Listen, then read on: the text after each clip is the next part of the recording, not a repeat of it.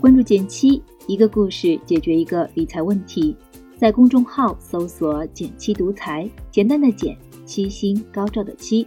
关注后回复“电台”，送你一份上万人点赞收藏的理财工具包。昨天我收到一条留言，上面说我手上有十万，但就是不敢投出去，怎么办呢？我特别理解这种心情。我想，这位朋友不敢投的原因可能有这么两个：一是投资是件门槛很高的事；二是万一亏钱了怎么办？因此一直犹犹豫豫，不敢迈出第一步。这里也想问问正在听这期节目的你，第一次投资是在什么时候？投了多少钱？投的是什么呢？欢迎留言告诉我。之前有位新同事入职快半年了，也抱着这样的想法，后来。在我们的鼓励下，他完成了三个小小的投资启动步骤。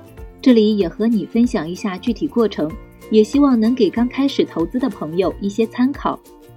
简单来说，就是先拿出一笔不影响基本生活的钱，比如我们这位同事一共拿了两千一百块，做了一个小小的投资实验。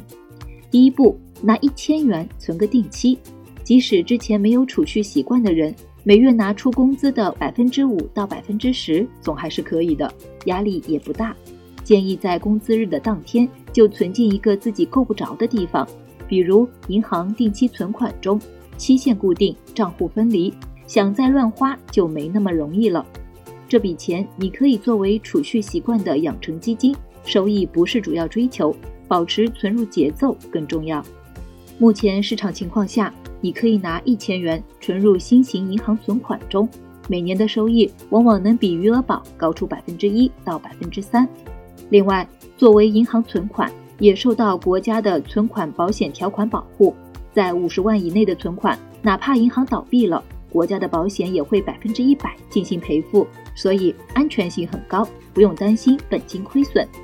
如果你感兴趣的话，在支付宝、京东金融等互联网理财平台上都能找到这类产品。第二步，拿一百元定投基金。很多人一听基金投资，就以为是个资金门槛高、专业度大的事儿，但其实市面上不少基金十元起就能参与，每月拿个一百块试水一下完全可以。这样的小额试错还有两个好处：一是摸清基金定投的基本游戏规则。培养投资纪律，二是低成本体验投资风险和收益，保护你的小心脏。比如前面说的同事刚开始选择的纯债基金，风险也比较低，过去两年的整体收益率达到了百分之十二以上，比余额宝的收益高出不少。第三步，拿一千元试试打新债，存款基金都有了，你也不妨试试打新债。我身边的小伙伴们坚持打新，一年下来收益小几千，基本没问题。但这些都不是关键，主要还是借助打新债的过程，体验一下证券账户的使用，对投资有个更立体的认识。经过简单三步，仅仅两千一百元，他不仅存下了钱，也在实践中更多的感受到了真实的金融世界。面对新事物，与其左思右想。不如尝试拿最小单位成本试错一下，答案可能比你想破脑袋要来得容易得多。听到这里，你也不妨试一试，从一百元开始定投，就像从五百米开始先跑起来，你会发现困难没你想象的大。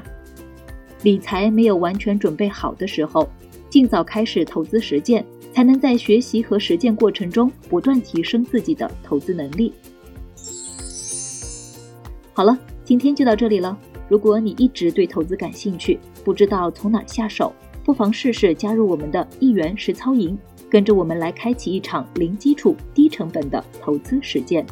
微信添加简七助教 J 幺七七幺七九幺，一元加入实操营，每天十分钟，带你边学边赚。